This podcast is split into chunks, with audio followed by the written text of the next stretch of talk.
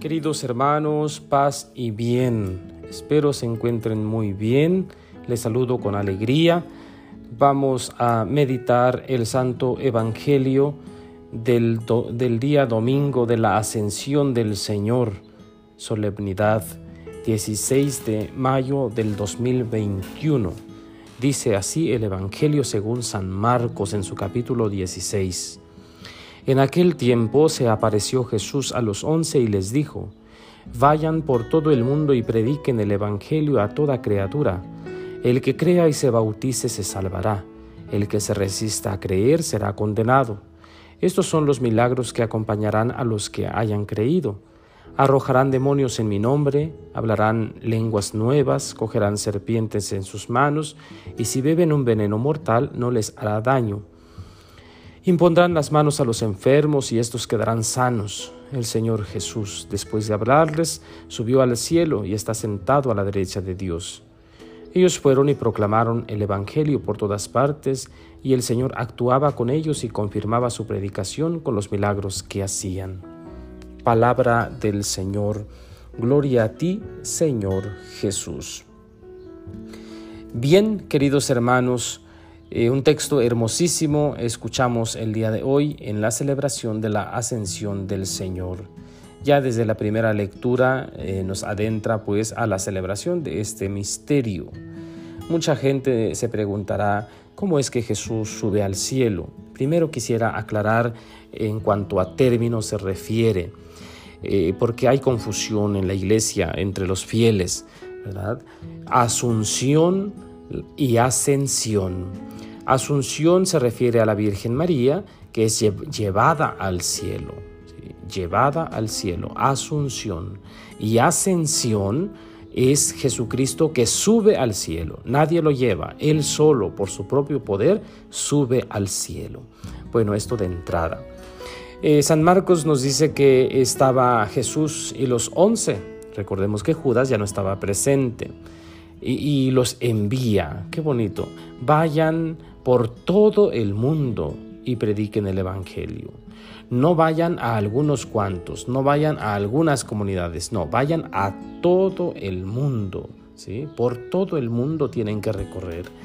Cuando bautizaba allá en la misión franciscana de la Guajolota, yo les decía, eh, Jesús cuando decía esto, vayan por todo el mundo, se refería también a ustedes. Quería que también viniéramos aquí eh, en las montañas para eh, proclamar la buena noticia de Jesucristo. Y, todos me miraban así como extrañados. ¿Será que Jesús también nos pensaba a nosotros? ¿Verdad? Y claro, o sea, Jesús eh, nos invita a no encerrarnos en un grupo, a no quedarnos en un tipo de sociedad, sino a ir por todo el mundo. Todos tienen el derecho del bautismo, de la predicación de la palabra. Prediquen pues el Evangelio. No se van a predicar a sí mismos, no van a anunciar otra cosa más que la palabra de Dios.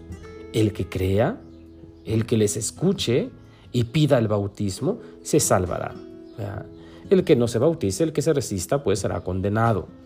Entonces, eh, Jesús eh, envía a los discípulos, a los apóstoles, y les promete también que van a realizar milagros. Estos son los milagros que, les van a acompañar. Arrojarán demonios, hablarán lenguas nuevas, las serpientes no les hará nada, y si beben veneno este, no les pasará nada, impondrán las manos a los enfermos y estos se sanarán. O sea, un resultado maravilloso promete Jesús. No por eso los apóstoles eh, se sintieron más que los demás, o, con superpoderes, ¿verdad? Como estamos acostumbrados ahora cuando hablamos de eh, caricaturas y estas cosas que a los niños tanto gusta, ¿verdad? No se trata de eso, se trata de una, eh, un compartir el poder de Jesús, se lo comparte a sus apóstoles, a sus amigos. Entonces, eh, signos concretos son compañeros, ¿verdad?, de viaje de los apóstoles. Muy bien. Entonces, después de todo esto, después del envío, después de la promesa, este, que, que, van las gracias pues que les van a ser concedidas, entonces Jesús se va, sube al cielo. Jesús después de hablarles subió al cielo ¿Y a dónde sube? A la derecha de Dios Padre, a la derecha del Padre. Entonces no, no, sube así como que como algo mágico y se desaparece de nuestra vida y adiós. No, o sea, se va al Padre, al lugar de donde salió. Entonces, escuchamos en los Hechos de los Apóstoles que los discípulos estaban mirando al cielo. Seguramente muchas emociones en ellos, ¿no? Primero tristeza, un sentimiento de tristeza porque ya su maestro se iba. Entonces, eh, estaban tristes. Sin embargo, este, ¿verdad? Se les dice, Galileos, ¿qué hacen ahí mirando? Vayan, ¿verdad? Es decir, Debemos tener la mirada fija en el cielo, claro que sí, pero con los pies puestos en la tierra. Debemos estar bien preparados que estamos en este mundo y que en este mundo es que debemos nosotros afrontar todas las consecuencias que tiene nuestra elección por Jesús. Y además, eh, bien convencidos de la predicación, del anuncio.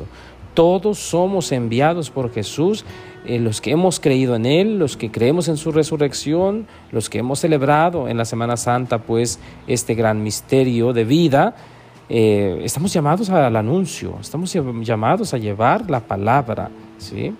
Dice eh, San Marcos, ellos se fueron, ¿sí? Los discípulos, los apóstoles, se fueron y proclamaron el Evangelio por todas partes.